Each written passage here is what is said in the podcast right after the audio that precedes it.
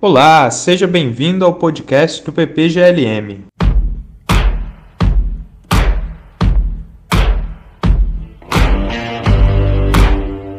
No episódio de hoje, vamos conversar com Hugo Mota, ex-doutorando pela PUC Rio, doutorando atualmente na Universidade de Oslo, na Noruega, e mestre em filosofia pela Universidade Federal de Pernambuco. O tema do episódio de hoje é Desacordos Profundos.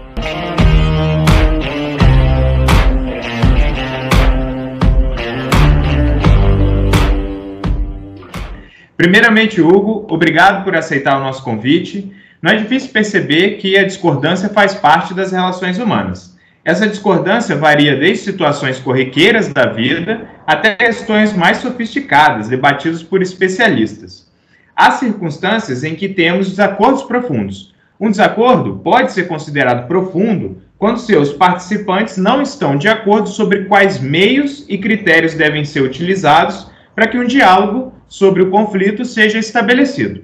Então, nesse sentido, Hugo, você poderia falar mais para a gente sobre os diferentes tipos de desacordos profundos? Muito obrigado, Yuri, Tiago e Felipe, pelo convite para participar aqui do podcast. Fico muito feliz em poder compartilhar o que eu posso sobre esse tema, que é minha meu tema de pesquisa do doutorado desde que eu estava é, prestes a ir para o Rio e tive um pequeno desvio, vim parar na Noruega. Talvez o mais importante que eu preciso mencionar de início é que, de fato, não há nenhum consenso é, sobre a definição de desacordo profundo é, e quais são as condições para que um desacordo tenha profundidade. Né?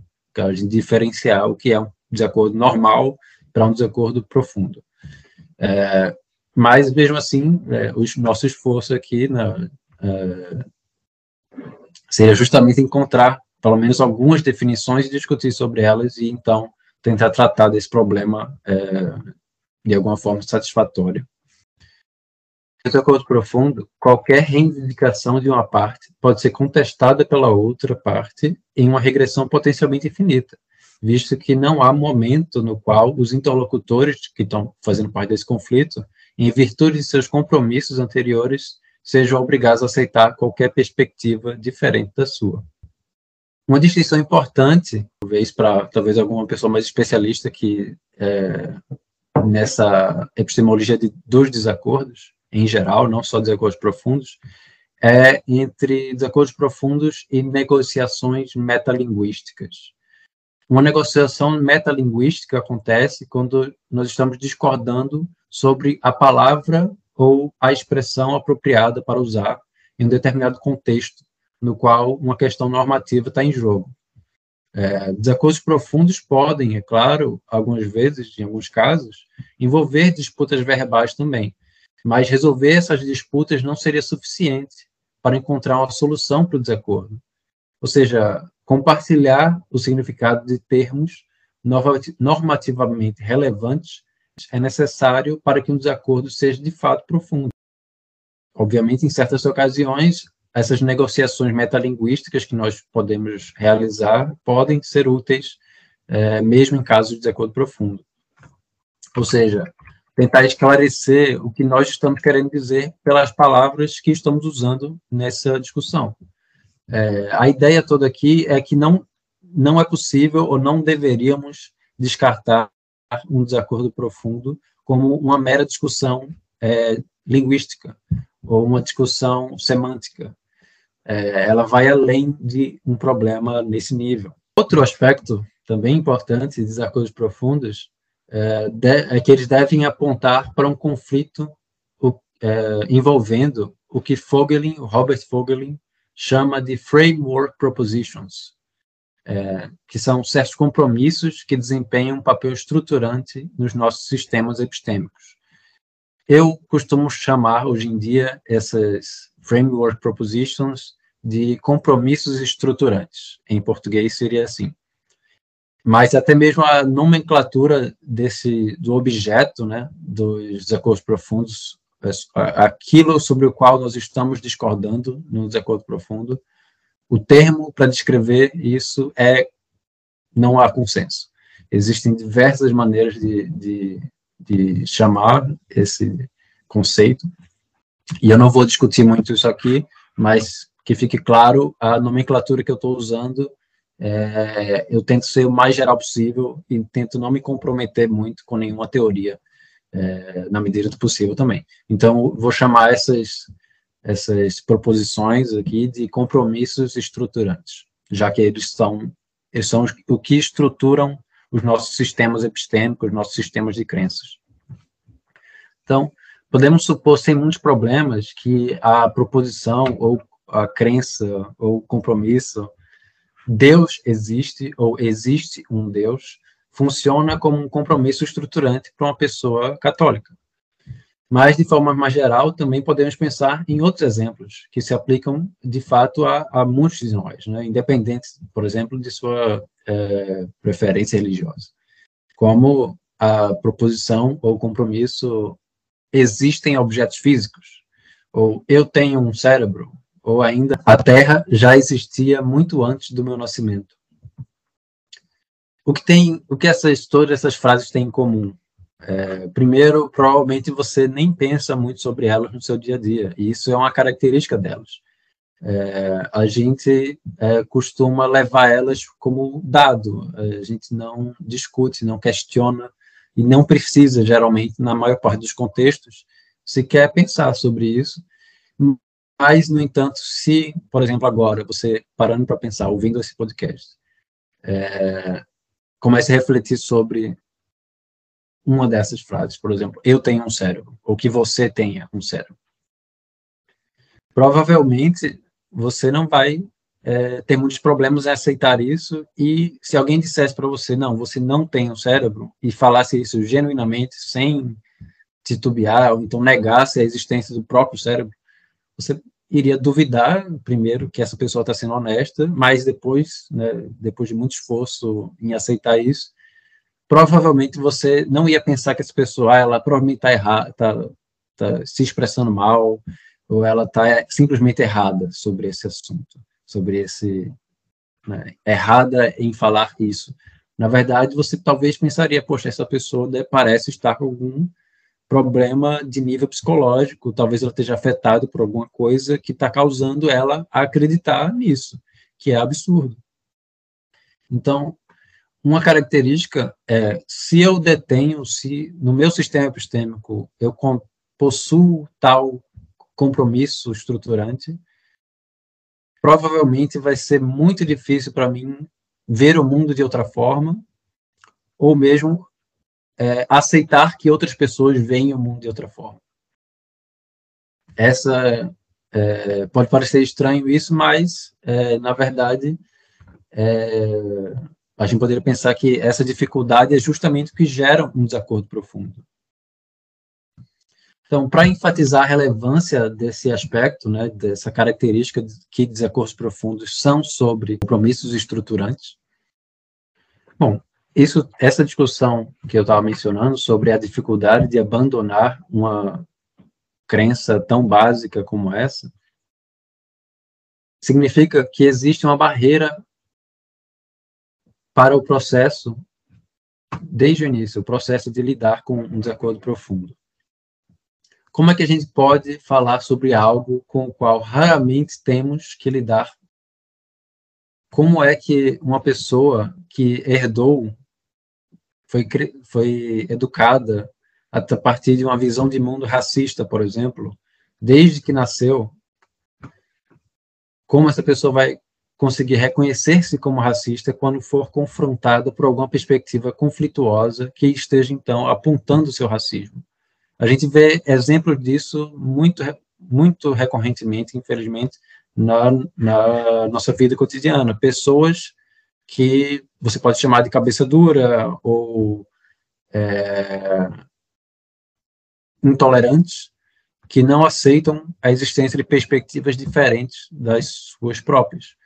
No entanto, não são só essas pessoas que sofrem, é, é, que estão suscetíveis a encontrar em, em, não são só essas pessoas que estão suscetíveis a desacordos profundos. Todos nós estamos. Porque não importa o quão aberto nós sejamos a outras perspectivas ou outras visões, isso não significa que a gente vai saber lidar quando esse choque, esse conflito de mundos é, cair sobre nós, né, estiver na nossa frente. Mas é claro que a gente pode tentar mitigar isso. Então, em resumo, é, o abandono de um compromisso estruturante acarreta em consequências epistemológicas, mas também consequências psicológicas.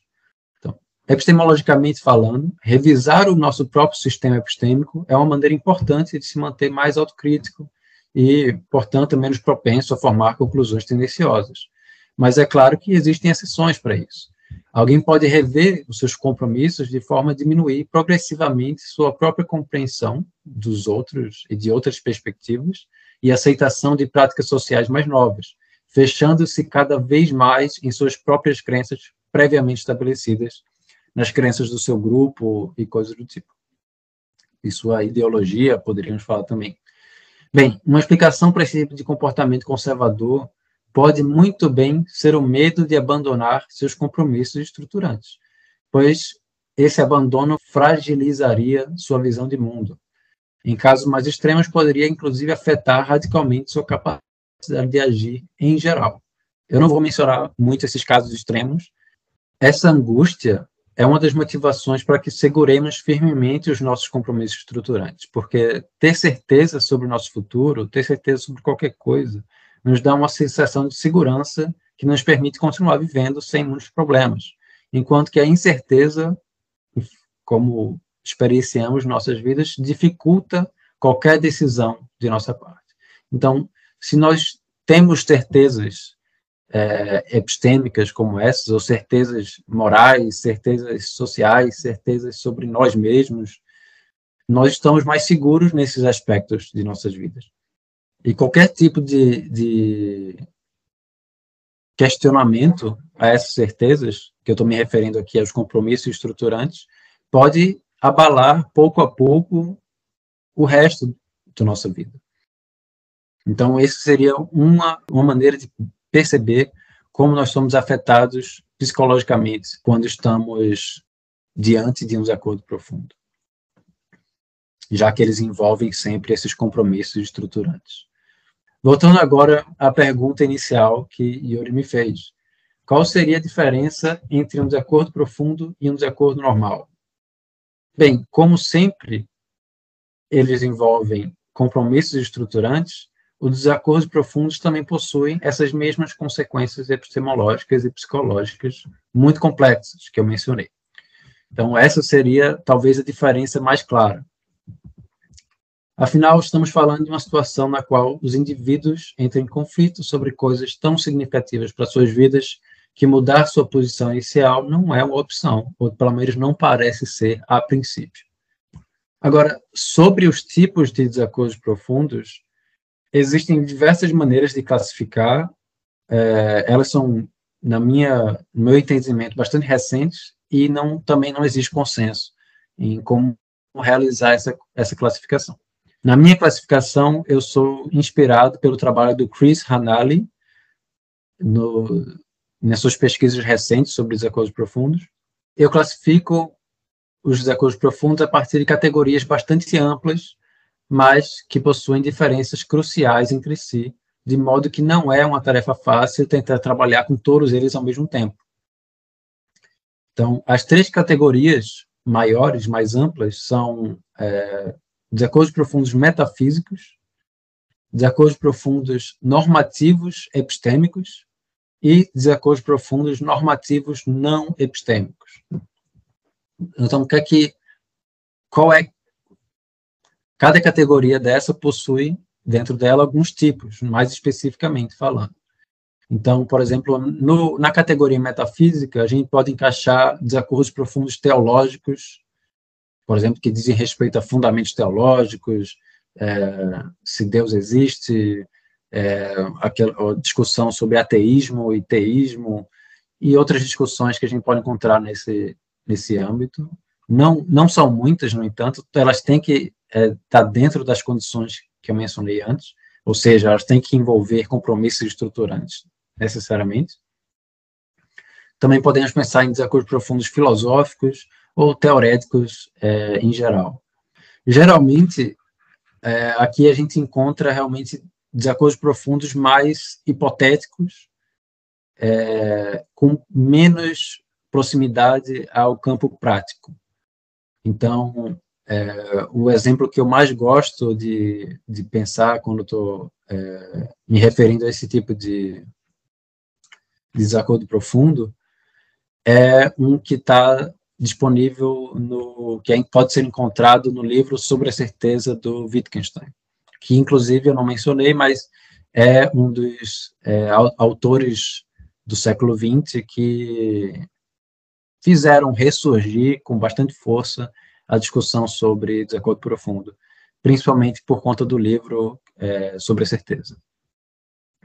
Então, nesse livro, ele tenta é, ilustrar para a gente uma situação bastante esdrúxula, na qual é, o filósofo também do século XX da Inglaterra, George Moore, de alguma forma viaja, viajaria no tempo ou algum, de algum outro modo absurdo é, entraria numa discussão com um rei que foi ensinado desde que ele nasceu que a Terra nasceu no dia que ele nasceu. Então, que tudo surgiu no momento que ele nasceu, então, por isso, tudo é, é, é pertence a ele. Então, o, a discussão, o exemplo que o Wittgenstein traz é de uma pessoa que vive desde que nasceu a partir dessa crença estruturante, desse compromisso estruturante, que para nós é simplesmente absurdo. Não sei se vocês já pararam para pensar sobre isso, eu espero que não tenham precisado, mas duvidar que a Terra nasceu antes que o nosso nascimento implica em muitas consequências. E se a gente fizer isso genuinamente, como esse rei do exemplo faz, ele simplesmente vai viver o mundo, viver em um mundo completamente diferente do nosso. Ele vai ter percepções, a, a vida dele é quase ininteligível para nós. Então, esse é o grande desafio que o Wittgenstein coloca na, nesse exemplo, e a saída dele é que não existe muita saída, uh, pelo menos não diretamente racional ou através de argumentos, mas sim através de persuasão, através de é, um convencimento estético e isso aí dá pano para manga para muita discussão entre os Wittgensteinianos. Outro tipo, outra categoria, a normativa epistêmica, ela inclui é, desacordos profundos conceituais e desacordos profundos epistemológicos. E nesse caso, a gente pode falar de desacordos profundos sobre princípios epistêmicos, ou seja, muito restrito a realmente filósofos em geral, ou até mesmo a gente pode pensar em outras situações de é, discordâncias em relação a culturas diferentes que têm realmente uma forma de investigação, é, de uma forma de conhecer muito distinta. Desacordos profundos entre princípios lógicos e até princípios naturais. E aí a gente pode pensar, talvez, na discussão sobre revoluções, revoluções científicas e como, como elas se dão e coisas do tipo. Mas sobre esse ponto, eu acredito que seria interessante uma conversa focada somente nisso, somente em se existem ou não desacordos profundos científicos. A minha posição é que podem existir, mas não se forem entre pares, entre pessoas da mesma comunidade científica. E aí quem sabe um dia a gente conversa sobre esse tópico. A última categoria, que é a que eu mais me interessa no momento, é a normativa não epistêmica. Ela não é não epistêmica porque ela não é racional ou porque ela não tem a ver com a epistemologia, mas simplesmente porque ela não lida diretamente com princípios epistêmicos ou com fundamentos da lógica, mas sim com coisas, aspectos da nossa vida que são normativos mas não são diretamente epistêmicos. Por exemplo, é, desacordos profundos sociais, políticos, religiosos, culturais, morais, é, eles podem ter a ver diretamente com situações de opressão estrutural, com questões de direitos humanos, com, com conflitos relacionados à xenofobia, a pessoas que defendem perspectivas eugenísticas e coisas desse tipo. Beleza, Hugo. É, aproveitando que você é, apresentou essa noção de compromissos estruturantes, é, diferenciou né, epistemológicos e linguísticos, seus efeitos psicológicos, a filosofia tem investigado a relevância do desacordo para justificação epistêmica. E o que tem é, compreendido investigações em epistemologia, mas também pertinentes é, interseções em filosofia da mente e da linguagem. Você pode falar um pouco mais sobre as diferentes teorias de desacordos profundos? Quais são as principais teorias e as mais interessantes estratégias para lidar com, com esse tipo de problema? Claro, é, aqui a gente já começa a entrar em um território ainda menos consensual, né, porque é, se a definição de o que é um desacordo profundo não é consensual, mas pelo menos a gente consegue é, encontrar muitas similaridades entre os diversos trabalhos que, que, que tratam disso. Mas sobre as teorias, ou seja, a, realmente as abordagens diferentes, a cada dia surge uma nova. E isso é algo que pode ser espantoso para para alguém que está começando a estudar esse assunto, de você realmente encontrar cada autor está criando a sua teoria sua abordagem e às vezes pode ficar meio é, confuso sobre é, qual é a correta, como é que pode terem tantas abordagens assim. Isso foi justamente o que começou a acontecer comigo, quando eu comecei a, a estudar esse assunto e pensar, poxa, eu quero criar a minha teoria. Até que eu parei para olhar e pensei, poxa, existem tantas já.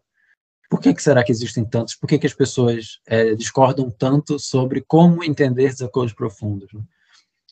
E aí, a, a minha ideia passou a ser, primeiro, pelo menos, tentar encontrar uma maneira de classificar essas teorias. Então, eu classifico essas teorias através de quatro critérios, que são, é, eu espero, bastante intuitivos. A primeira é o primeiro critério é o tipo de teoria, que ele nos diz como uma determinada teoria se relaciona com a capacidade de resolução racional de um desacordo profundo. Ou seja, qual é o tipo dessa teoria, se ela é pessimista, se ela é otimista ou se ela é neutra em relação à possibilidade de resolução racional de um desacordo profundo. É, como os nomes já são bastante intuitivos, é, a pessimista, em geral, as teorias pessimistas, em geral, acreditam, defendem, que desacordos profundos raramente ou quase nunca possuem é, uma saída racional ou uma saída argumentativa. Assim como, é claro, a otimista é justamente o inverso. São teorias que tentam dizer o contrário disso. E as neutras são aquelas que surgem até ainda mais recentemente, eu diria, ainda mais recentemente eu diria, que tentam é, advogar por uma espécie de neutralidade é, no momento da, do estabelecimento da teoria. Então, primeiro, o ideal seria definir o que é desacordo profundo e oferecer certo suporte para que a gente realmente compreenda esse fenômeno nas suas diversas propriedades, e só depois, talvez caso a caso, talvez dependendo do tipo de desacordo profundo, oferecer a resposta se nesse tipo ou nesse caso eh, a gente teria a possibilidade de uma solução racional, argumentativamente racional, é, enfim essa classificação entre pessimista, otimista e neutra, ela também pode variar em certos graus, ou seja, a gente pode pensar em um pessimista radical. O pessimista radical é aquele que defende que não existe saída, saída racional direta nem indireta. E também a gente pode atribuir esses graus para otimistas, e é, sendo eles radicais ou moderados também. E essa, esse grau de variabilidade está diretamente relacionado com outra distinção importante, que é uh, se essa resolução racional que a gente está buscando, ela precisa ser direta ou se ela pode ser indireta. Então, uma saída direta, ela exclusivamente lida com discurso racional argumentativo. Então, aquelas pessoas vão conseguir convencer racionalmente, através de argumentos, a outra. Então, esse seria o, o, defensor, a teoria defensora desse tipo de saída seria a otimista radical. No caso do otimista moderado, ele defenderia que a gente teria a possibilidade de uma resolução racional indireta, no qual o, um raciocínio argumentativo não bastaria. Um argumento que você ofereça, ou argumentos que você ofereça para o seu é, interlocutor, não vão ser suficientes. Você vai pre precisar apelar para outros aspectos comunicativos é, que não não são relacionados diretamente com o que a gente está tá acostumado a classificar como métodos argumentativos. É, mas é ainda assim encontra é, encontraria uma saída para o desacordo. E dentro daqueles que não pensam que desacordos profundos podem ser resolvidos racionalmente, é, ou seja, os pessimistas, a gente também pode descrever diferenças importantes. Né? Enquanto os radicais, como eu mencionei, eles acham que desacordos profundos não têm solução, os pessimistas moderados podem considerar métodos não tradicionais de comunicação que não recorrem primariamente à, argumenta à argumentação racional também. Então, é, por mais que a maioria das teorias, ou seja, otimista radical, ou pessimista radical, ou pelo menos as teorias é, iniciais, vamos dizer assim, por exemplo, a do Robert Fogelin, por exemplo, ela é pessimista radical de maneira muito explícita. Algo, as que vieram após ele, muitas delas tentaram ser otimistas radicais. Por exemplo, a do, do Andrew Lugg, que foi justamente dois anos depois que saiu o artigo do Robert Fogelin, o Andrew Lugg respondeu dizendo que nem existe desacordo profundo, que não é um problema a ser levado tão a sério. Enfim, essa, aqui eu estou simplificando bastante a argumentação, mas no fim das contas ele está tentando defender essa posição otimista radical de que a gente consegue sim resolver racionalmente, basta é, seguir ali o caminho que o Andrew Lugg é, sugere. O próximo critério é o critério de definição. Né? Eu falei que eram quatro critérios. É, o segundo critério é o critério da definição, que ele nos permite simplesmente comparar como cada teoria define o objeto de um desacordo, desacordo profundo. Por exemplo, Fogelin argumenta que são desacordos acerca de framework propositions, como eu mencionei. É, e embora essa definição seja aceita pela maioria das teorias, é, como todas as Wittgensteinianas, que elas simplesmente mudam a nomenclatura para aí é, range propositions, range commitments, range certainties e axial propositions. E eu falo esses termos em inglês, mas eles também têm Alguns deles têm traduções até correntes no, no português, na literatura brasileira. Então, seria é, certezas fulcrais, que é como a Janine Sattler traduziu inicialmente. E aí, por exemplo, recentemente, vai, ou, ou, em breve, vai sair uma coletânea que está tentando mudar esse, essa tradução para é, essa, o, o termo a ser usado em português para certezas axiais, que é aí realmente só para Wittgensteinianos entenderem a sutileza da diferença, mas existe uma diferença.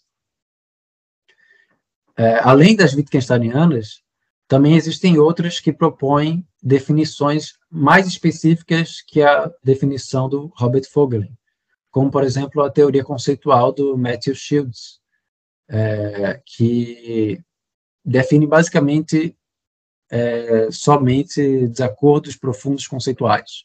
E aí ele dá uma definição bastante específica para o que, significa estar no desacordo profundo nesse caso, que é diferente do framework proposition. Ou então, aquelas que expandem o objeto do desacordo profundo para basicamente qualquer assunto, com a teoria superior de Fernando Broncano, É, na, de acordo com a visão do, do, do Broncano, é, a gente pode não precisa ser sobre uma, o que eu estou chamando de compromisso estruturante. Você pode começar a discussão em um, um tema qualquer e, de acordo com o, de acordo com o andar da discussão, o quão extremo for ficando o, o, o diálogo, ou seja, o quão mais difícil for para manter o diálogo é, genuíno ali, seguindo as regras racionais e argumentativas que a gente propõe, é, mais próximo vai estar de desacordo profundo. E ele tenta oferecer uma maneira é, diferente da do Robert Fogli. Um terceiro critério eu chamo de critério do escopo, que ele se refere a como uma determinada teoria descreve em quais contextos podem surgir desacordos profundos, se eles ocorrem apenas em conflitos entre culturas ou grupos diferentes, ou seja, um desacordo profundo interestrutural, ou se também podem existir desacordos profundos como um produto de um conflito é, em uma mesma cultura ou dentro do mesmo grupo, que seria um desacordo profundo infra, desculpa, um desacordo profundo intraestrutural. Então, quase todas as teorias tratam de desacordos interestruturais, ou seja, entre grupos ou culturas diferentes, que talvez para nós seja o mais intuitivo. Pensar que um desacordo profundo vai surgir quando a gente está lidando com pessoas ou grupos que possuem culturas diferentes, que foram criadas de uma maneira muito diferente é, é mais fácil a gente pensar em exemplos de desacordo profundo nesses casos. No entanto, existem também, ou eu pelo menos acredito que existem, defendo isso, existem também desacordos profundos entre membros de uma mesma comunidade. Então, as teorias. É... Então, como eu encontro também teorias que defendem isso, eu é, estabelecer esse critério de escopo. Bem, o último critério se refere à duração que um desacordo profundo pode levar para se resolver ou não se resolver. Ou seja, o quão persistentes tais desacordos podem ser.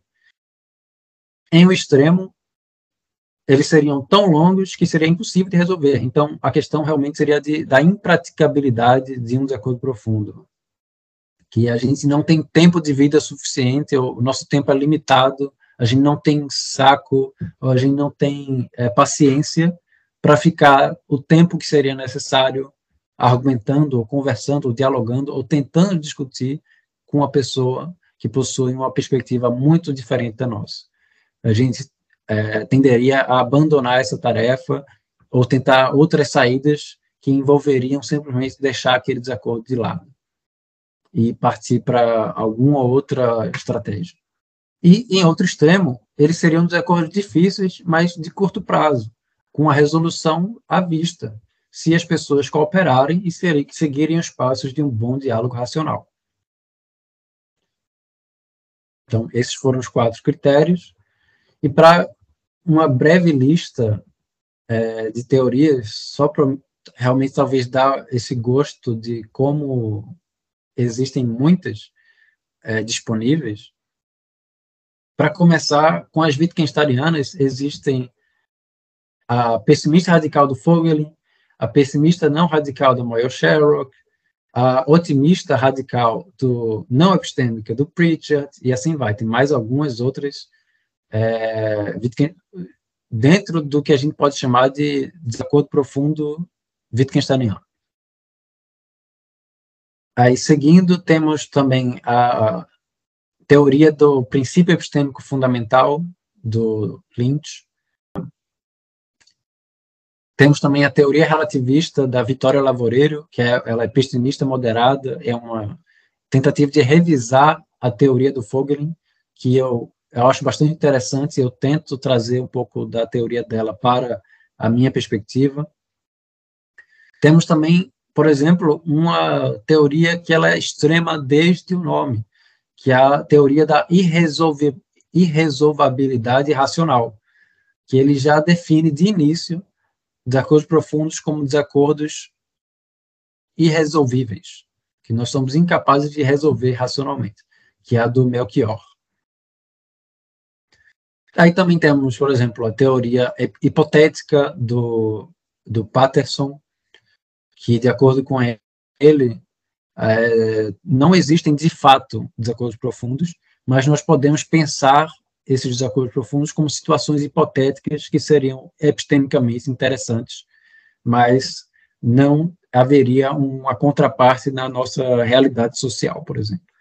E aí tem a, a, as duas que eu mencionei, que são a teoria conceitual do Matthew Shields, a teoria de ordem superior do Broncano, e talvez uma bastante interessante por ter é, surgido até antes da, da do Robert Fogelin, mas que não é muito difundida, é a teoria do Lyotard, do filósofo francês Lyotard, que ele tem um livro chamado The Different, que é a diferença, que ele basicamente descreve desacordos profundos com os termos ali originais dele, ou relacionados à discussão que ele estava tendo ali da, no, na comunidade dele, mas que elas podem muito bem ser aplicadas para a discussão contemporânea de na epistemologia é, atual, né, sobre desacordos profundos.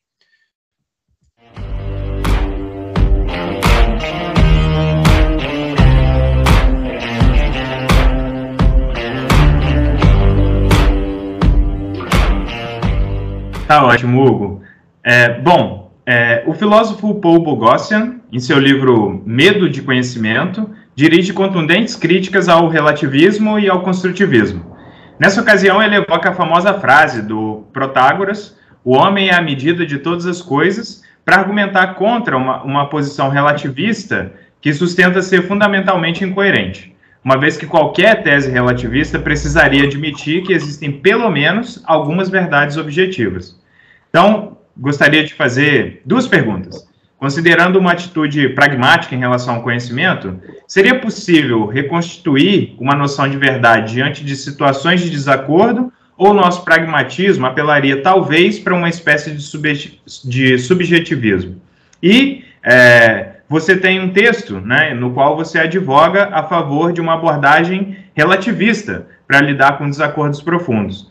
Como então você responderia a esse desafio? E qual seria a vantagem de uma perspectiva relativista para tratar de desacordos profundos?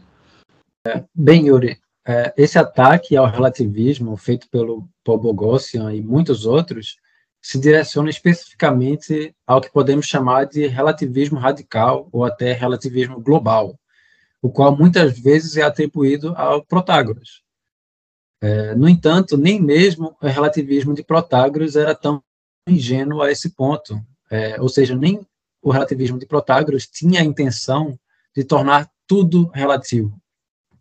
Pelo menos essa é a minha posição baseada na discussão do livro Protágoras and the Challenge of Relativism, do autor Hugo Zilioli, que talvez quem, quem tiver interessado em relativismo, talvez seja uma fonte interessante para buscar desde a antiguidade, é, e ele dialoga com a antiguidade inteira, basicamente, ou pelo menos com a tradição platônica, e é, tenta é, transpassar essa discussão para a contemporaneidade, e eu, eu, eu acho muito bom o livro, recomendo. Protagoras and the Challenge of Relativism. Mas, além disso, também é importante notar que existem diversos tipos de relativismo. Então, não um ataque ao relativismo em geral é muito difícil, porque ou você escolhe um ou você está enfrentando muitos inimigos de uma vez só, que talvez não seja nem a sua eh, intenção inicial. Então, a gente pode falar sobre relativismo sobre a verdade, um relativismo epistêmico, relativismo cultural, relativismo moral, relativismo político. E aqui, no meu trabalho, nesse texto, por exemplo, que eu, que eu que você mencionou, que eu defendo uma perspectiva relativista, eu estou tratando de relativismo epistêmico.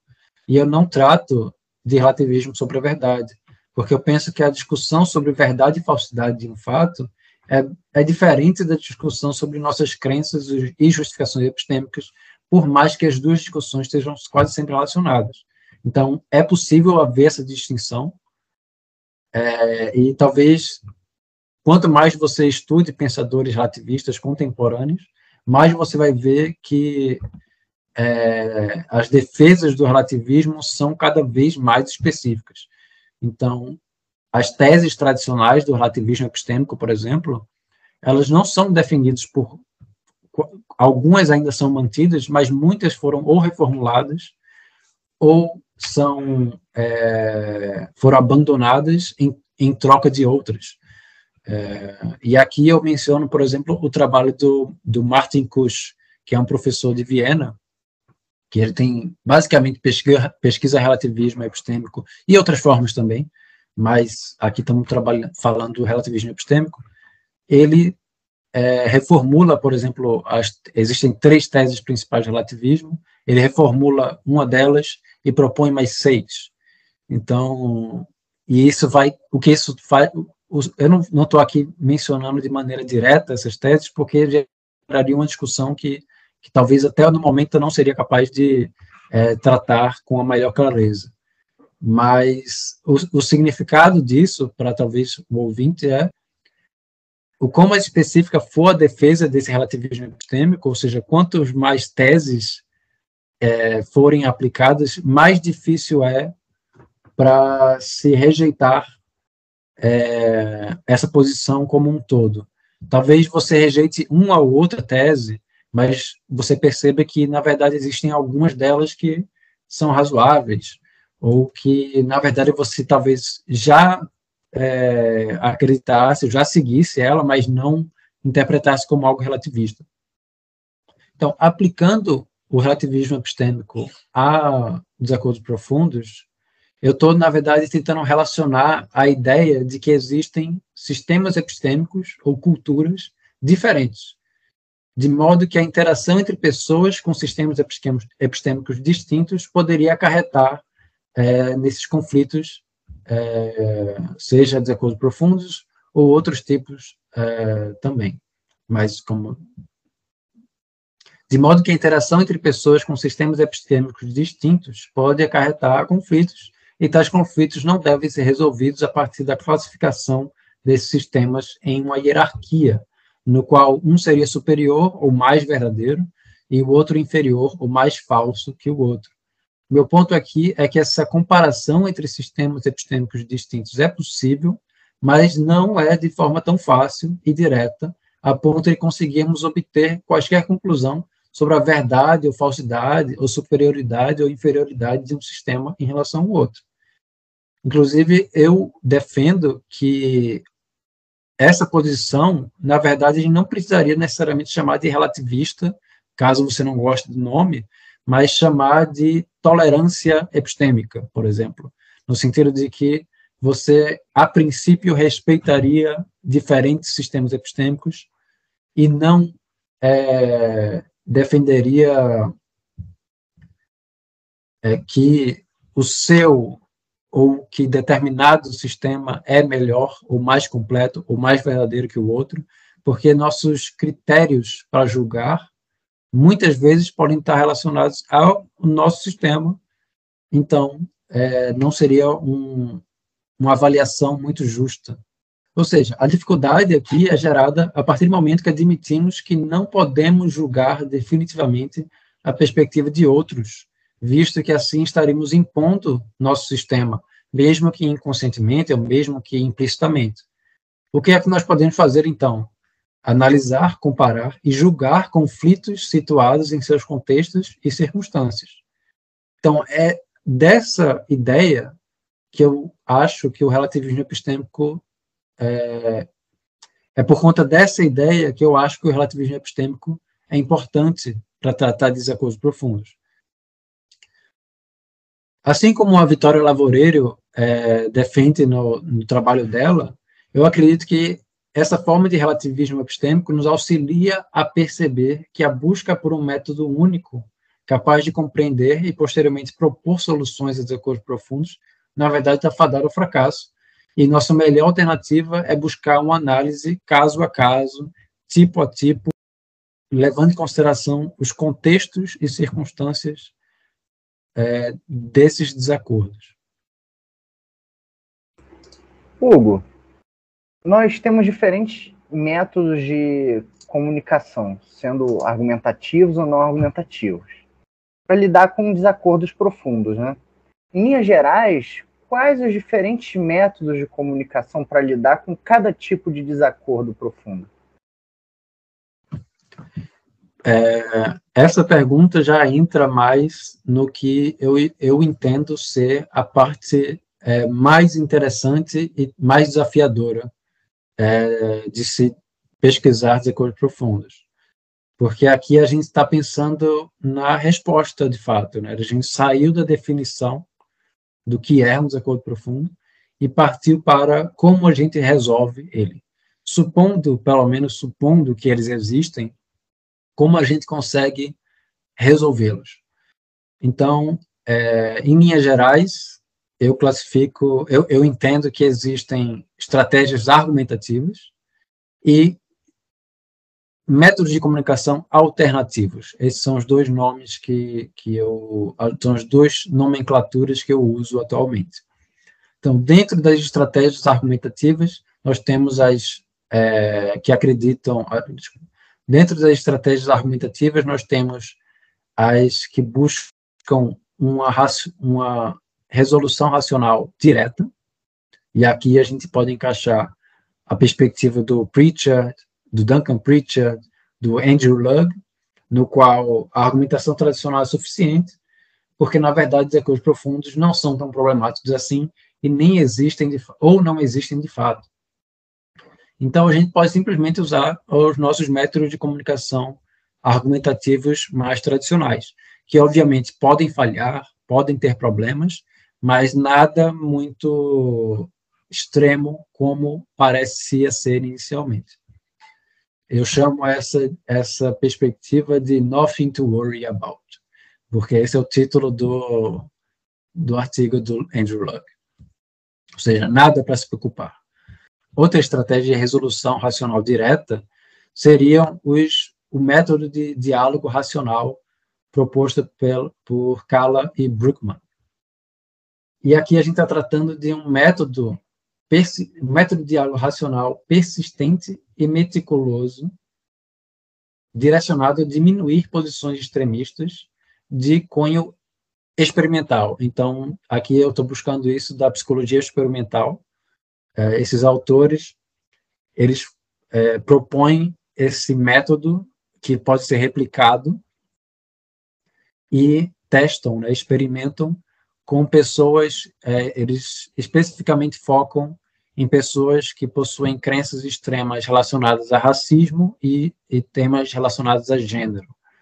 E, pelo menos, a conclusão desse experimento, a conclusão dessa pesquisa é, foi positiva, não no sentido de que as pessoas simplesmente de uma hora para outra pararam de pensar da forma que pensavam, mas que foi possível observar uma diminuição nessas posições extremas, por mais difícil que fosse.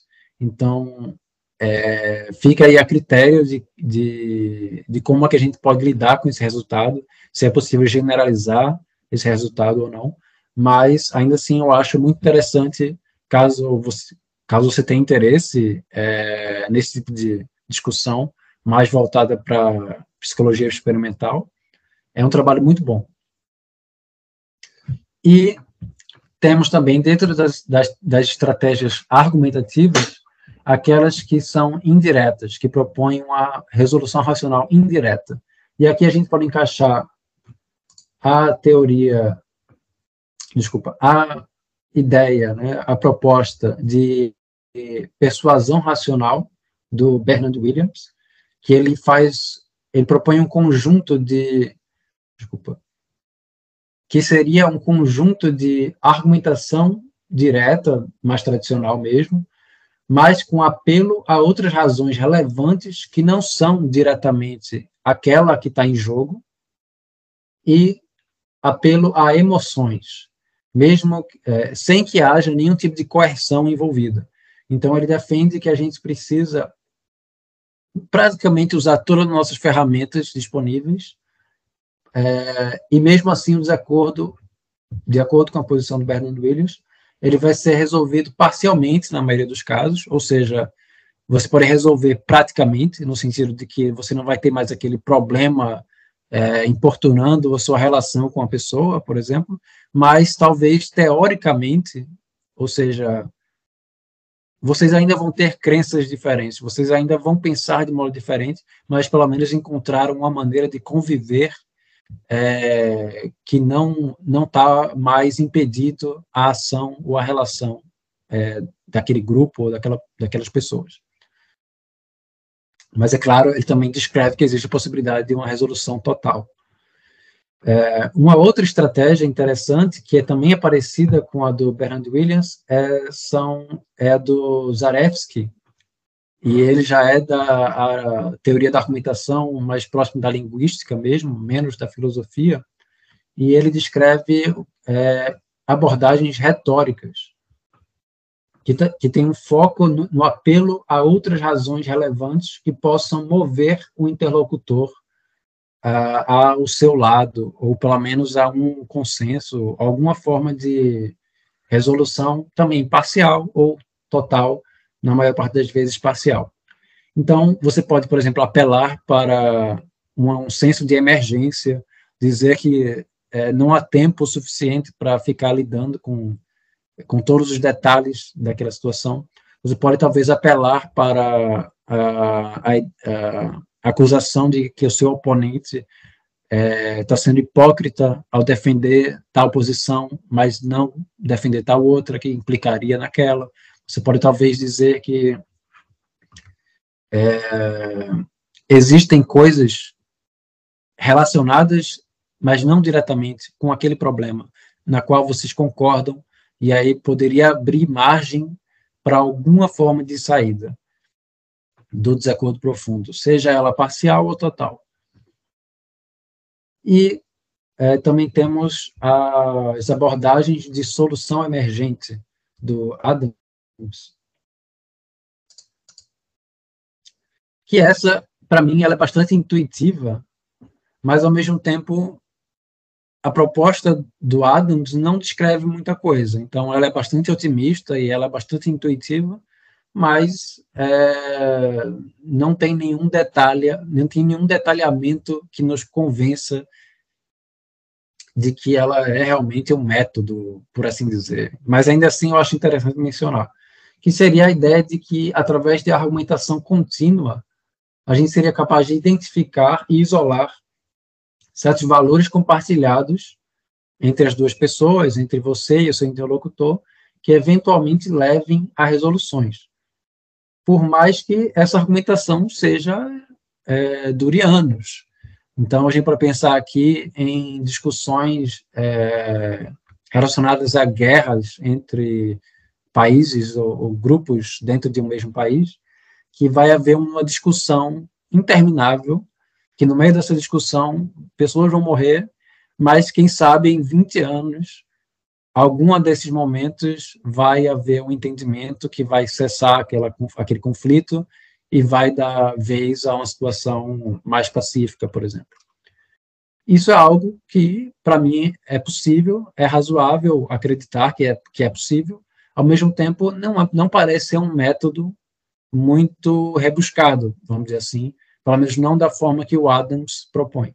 Aí temos também a do Samstein, que também é o linguista, o Adam estava mais da epistemologia mesmo, que esse é interessante porque ela, essa proposta dele se parece bastante com a, a ideia de consenso sobreposto do Rawls. Para quem estuda filosofia política, talvez conheça esse conceito, é, no qual cidadãos, cidadãos teriam, é, chegariam a um consenso sobre certo conjunto de leis por mais que esse, é, por mais que as razões que levaram eles a aceitarem esse conjunto de leis é, sejam diferentes. Então, nós aceitaríamos uma solução comum por razões completamente distintas, ou mesmo poderíamos concordar sobre uma ação ser tomada, mesmo sem concordarmos exatamente sobre a razão ou a justificativa para essa ação. Então, a gente concorda com o fim, mas discorda sobre o meio. E o Sustain acredita que essa maneira de chegar num acordo é razoável. É...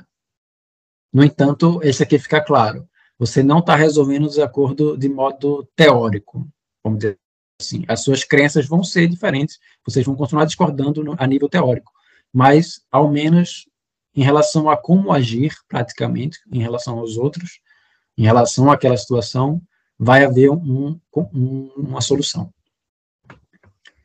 E a última dessas, é, argumenta, essas estratégias argumentativas que eu posso mencionar aqui é a do Walton, que ele, ele defende que a resolução ocorre não por conta de provas lógicas de que a posição de uma pessoa é verdadeira, mas sim porque as partes chegaram a um acordo no qual as duas podem conviver nas atuais circunstâncias. Então, ela também é bastante similar à do, à do Sunstein. No entanto, o nome dessa, desse método é diálogos de negociação. Então, se você for pegar esse método, ele descreve de uma maneira extremamente, é, como a gente entende o vocabulário político, né? o jogo político, de dar, de conceder certas coisas em troca de certos benefícios. Então você vai, é, ninguém vai sair totalmente satisfeito dessa troca, mas ao menos vai haver um denominador comum ali que ambos acharam minimamente razoável. Então existe uma certa diferença da teoria anterior, mas no fim das contas o resultado é o mesmo, que o, que o desacordo ele não é resolvido totalmente. Ele é resolvido apenas no que consta ao modo que aquelas pessoas vão agir o que talvez já seja até suficiente em certos casos. Né? Talvez seja o, o necessário. Né? Se a gente pensa, por exemplo, em situações é, em desacordos profundos, que algumas pessoas consideram como desacordo profundo, o debate sobre aborto. Se o aborto deve ser legalizado ou deve ser proibido e coisas desse tipo. Eu, pessoalmente, considero que não é um desacordo profundo, mas levando em conta que seja, é, essa, esse método foi é, historicamente utilizado em tribunais. Essa conclusão que leva somente a uma ação que vai fazer com que, ela, que aquela disputa cesse é algo que a gente pode encontrar nesses, nessas situações de nos quais um, um, um país ou um estado está julgando ou um, simplesmente julgando um caso específico mesmo, se é ou não permitido naquele caso aquela prática. É, então, vai haver uma solução prática. E a gente passa para os métodos alternativos de comunicação, que esses são mais, é, no momento, para mim, eles são mais teóricos ou mais hipotéticos mas são minhas hipóteses de trabalho atual. É a maneira que eu considero eles atualmente. Eu estou tentando desenvolver como esses métodos nos ajudariam a lidar com desacordos profundos.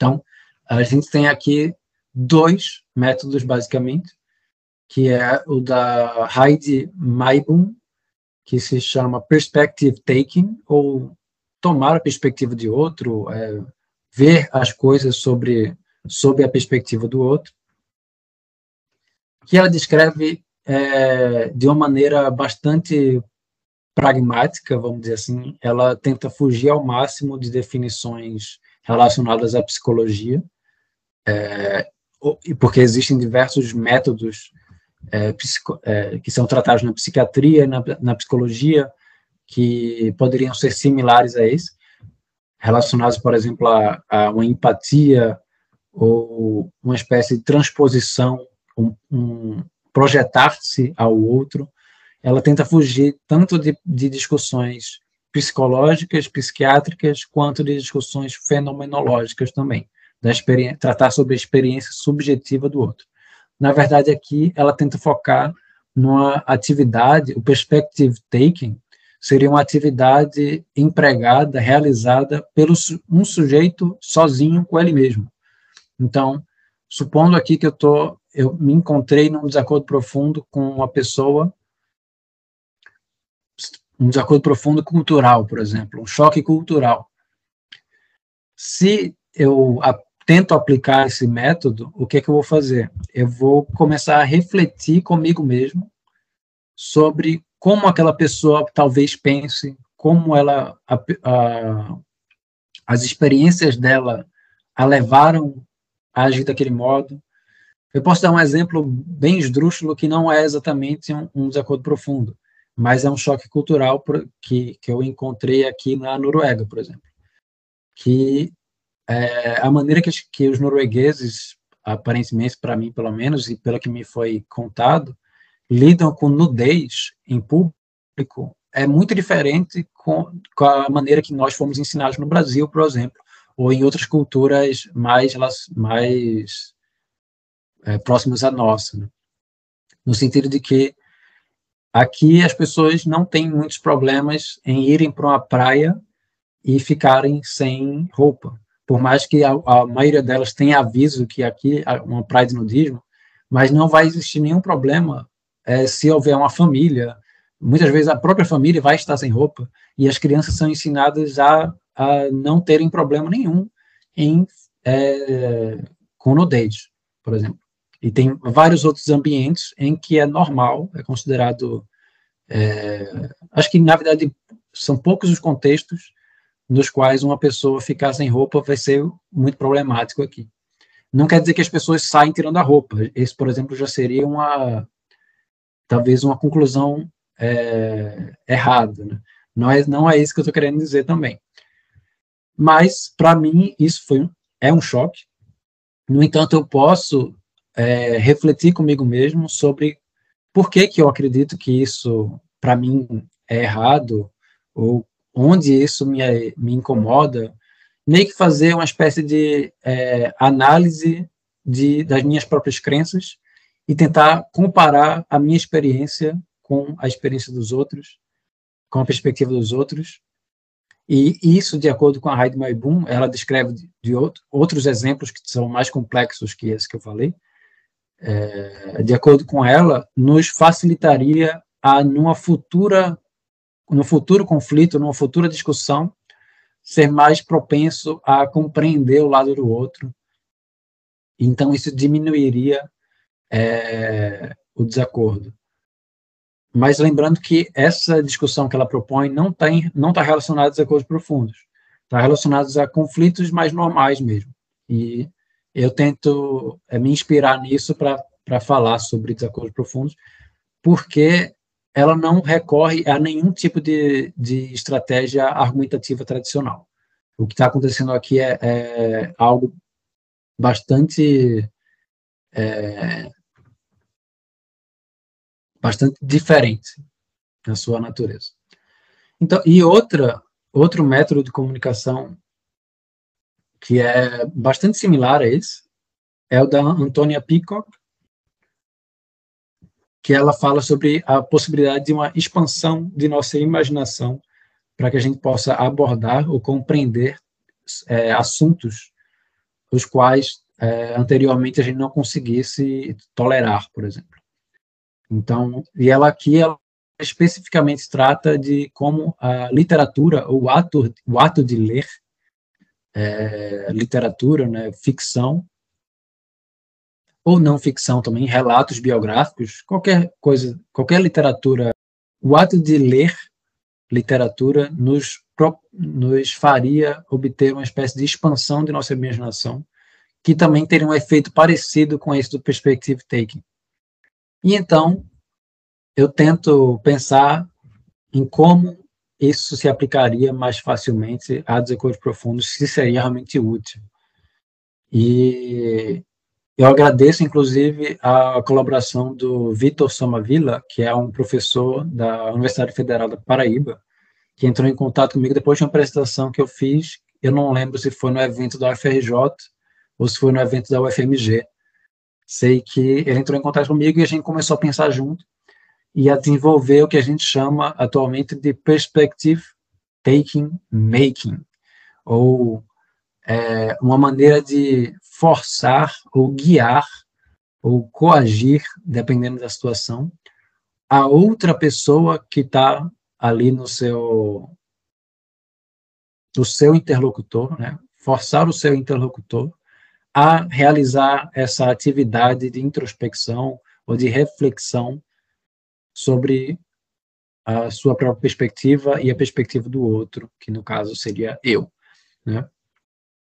E a gente tenta definir, tenta def, é, desenvolver isso a partir de dois graus, né? Um mais ambicioso, que seria mais próximo ao da perspectiva da Heidi Maibum, que ele seria mais geral, que funcionaria de maneira mais efetiva, e outro mais modesto, mais inspirado na ideia de expansão da imaginação da Peacock. Mas, é, para dar um encaminhamento mais claro sobre como é que funcionaria esse perspective taking making, eu gosto muito de pensar em situações como a de racismo, especificamente a, o, o conflito é, entre pessoas brancas e pessoas negras nos Estados Unidos no século passado. É, e a, a, a, figura que me vem à mente que claramente é, seria um representante nosso é, de alguém que na história realizou esse tipo de método, né, tornou esse método realidade, é a Audre Lorde, que é uma pensadora é, muito importante para a história da luta contra o racismo nos Estados Unidos, mas a gente pode pensar globalmente também, especialmente quando a gente quer se referir a como nossas emoções estão em jogo nesses conflitos. Que ela, ela trata bastante de raiva. Mas aqui o, o, o meu exemplo não se direciona, dire, não, não trata diretamente sobre raiva, mesmo assim. Então, vamos pensar aqui na, num dos discursos que a Audre Lorde fez é, direcionado a mulheres brancas, isso tem o relato no, num dos livros publicados é, dela, no qual ela apela, ela usava argumentos, ela usava retórica, mas também apelava para emoções e é, executava, por assim dizer, essa espécie de. É, ela servia como um guia ou uma motivação para que aquelas mulheres brancas que estavam ouvindo ela refletissem sobre a própria realidade delas e identificassem na realidade delas, na experiência delas, similaridades com a experiência, a experiência de sofrimento, a experiência de opressão da mulher negra. E essa identificação era justamente no apelo dela a mostrar que as inimigas, que as mulheres negras não eram as inimigas das mulheres brancas, mas sim que existe um problema estrutural muito mais sério que é justamente é, que é vivido por ambas, por todas elas, que seria o machismo, o machismo estrutural, a violência contra a mulher, é, e esse apelo dela, essa possibilidade que ela dava para essas mulheres identificarem essa participação, vamos dizer assim, em experiências similares estruturalmente, possui um, uma chance de funcionar, vamos dizer assim, uma, efetiva, uma efetividade muito maior do que se ela focasse em argumentos somente, ou em retórica somente, ou apenas uma, um apelo emocional, sem apelar para algo que faz parte de ambas as realidades, e fazer com que elas conseguissem enxergar isso. Então, é meio que é, é essa a ideia, de tornar o seu interlocutor capaz de enxergar similaridades com você mesmo, e então a partir dessas similaridades, buscar uma saída em conjunto ou pelo menos uma diminuição do problema que está sendo discutido ali. E porque não posso é, faltar de explicitamente de, depor aqui sobre a minha experiência em relação a esse tipo de desacordo, porque eu acho que todos nós temos experiências relacionadas a essa. Há desacordos profundos, caso nós sejamos brasileiros, principalmente, é que a minha intuição pessoal a respeito da argumentação e do desacordo profundo é, na verdade, modera moderadamente pessimista, no sentido de que eu acredito que discutir e raciocinar, infelizmente, não é mais suficiente em algumas situações, e que outros tipos de tentativa de comunicação são necessários. E eu acho que essa minha intuição se deve provavelmente ao meu passado vivendo em um contexto onde as pessoas geralmente são surdas a qualquer coisa que vá contra suas crenças básicas. Isso só piorou com o tempo e com o cenário político do país, Brasil, que decaiu em um estado de ditadura disfarçado de democracia. Que acho que todos nós aqui nessa conversa, e eu espero que todos os ouvintes também são capazes de reconhecer isso, supondo que a política seja apenas um espelho de nossa sociedade, isso significa que as ferramentas necessárias para esta tirania dos tempos modernos sejam fornecidas pelas próprias pessoas, pela população. Então, esse grupo significativo carrega consigo a marca forte e prejudicial de estar absolutamente certo e justificado em suas crenças e ações, não importando o sofrimento que podem causar. Obviamente, vocês, eu espero, sabem do que, é que eu estou me referindo, que grupo acredita que está absolutamente certo em suas ações é, e é intolerante no Brasil e no mundo, a gente consegue, infelizmente, ver exemplos disso a, a todos os lugares que a gente olha. Então, é daí que vem minha intuição pessimista. Então, os únicos momentos que testemunhei grandes mudanças vindas de pessoas que, orgulhosamente, pertencem a grupos similares a este, estavam relacionados a uma empatia, ou, poderia dizer, uma perspectiva recém-obtida com o lado oposto, provocado por um sofrimento semelhante. Em resumo, razões desconectadas de experiências subjetivas relevantes serão necessárias, sim, ou seja, argumentar é importante, mas não é suficiente quando estamos lidando com os ecos profundos. Tá ótimo, Hugo. Aproveitando então, é, para finalizar, né, você poderia falar um pouco mais sobre a sua pesquisa atual? Claro, a minha pesquisa atual está muito relacionada com o que a gente conversou aqui, é, mas ela se foca especialmente no que eu falei, que são desacordos profundos sociais. E como é uma pesquisa de doutorado, é preciso fazer um recorte ainda menor.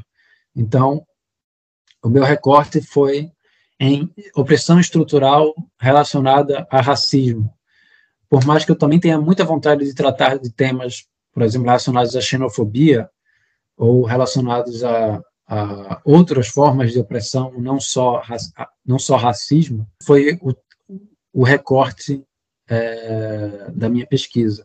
Então, ainda assim, né, a gente, talvez para concluir de maneira bastante clara, qual seria exatamente a diferença entre um desacordo social e um desacordo profundo social? Bem, a profundidade aparece quando o problema não se deve apenas a interesses conflitantes, entre duas pessoas ou entre um grupo, mas também quando é causada por ações normativas mais fortes, tais como práticas discriminatórias, tais como práticas discriminatórias persistentes dirigidas a grupos particulares. Então, os acordos profundos sociais também tendem a estar intimamente relacionados à identidade de grupo e demarcação social, já que devem envolver compromissos de, desculpa, já que deve envolver compromissos estruturantes socialmente relevantes e conflitantes entre si. Então, minha motivação para escolher esse recorte, para decidir tratar sobre isso, é que eu acredito que existe uma lacuna na literatura de desacordos profundos, mesmo na epistemologia social, em relação à aplicação a casos reais. Então, minha proposta se concentra nesses casos é, de opressão estrutural relacionados a racismo e eu tento buscar casos reais, exemplos reais, e analisar esses exemplos. É, eu espero que consiga, a partir disso, meu objetivo a partir disso é não só alcançar um, uma compreensão teórica, uma compreensão epistemológica é, relevante, mas também oferecer saídas práticas para essas situações. Então, essa relação entre desacordo profundo e opressão é bastante nova na literatura da epistemologia social. É, eu conheço alguns trabalhos recentes, muito recentes sobre isso, todos eles de um ano, dois anos atrás, e felizmente as pessoas são bastante unidas, né?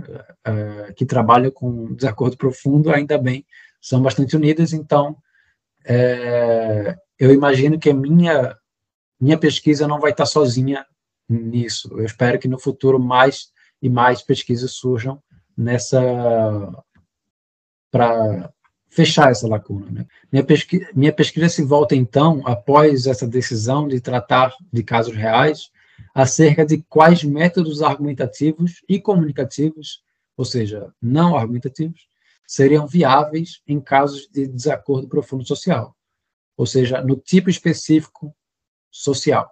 Eu não estou mais tentando encontrar saídas para todos os tipos, mas somente para esse tipo, justamente por conta da minha uh, do, tentando ser coerente com a minha fala sobre o que eu aprendi com o relativismo epistêmico e sua relação com desacordos.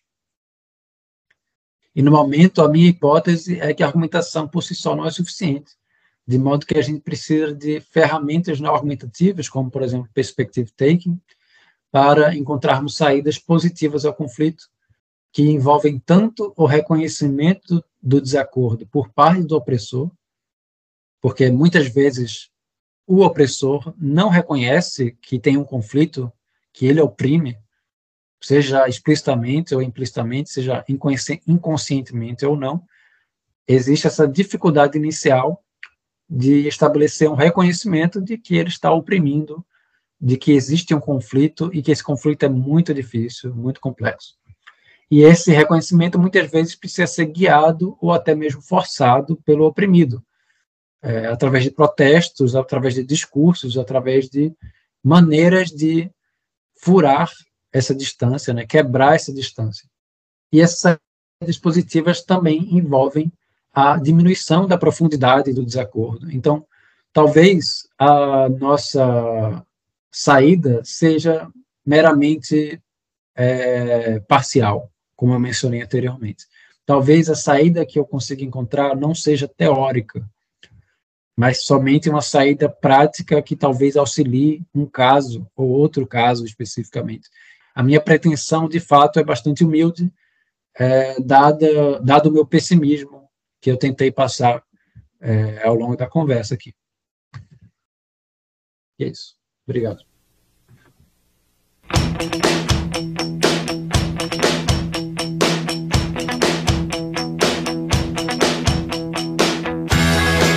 Bom, Hugo, nós agradecemos muito pela ótima entrevista e também agradecemos a você que nos ouviu pela sua audiência. Pedimos que compartilhe esse episódio com os amigos e nos acompanhe nas redes sociais, porque assim você ficará por dentro de todas as nossas atividades e eventos. E claro, continue acompanhando os próximos episódios do podcast do EPGLM.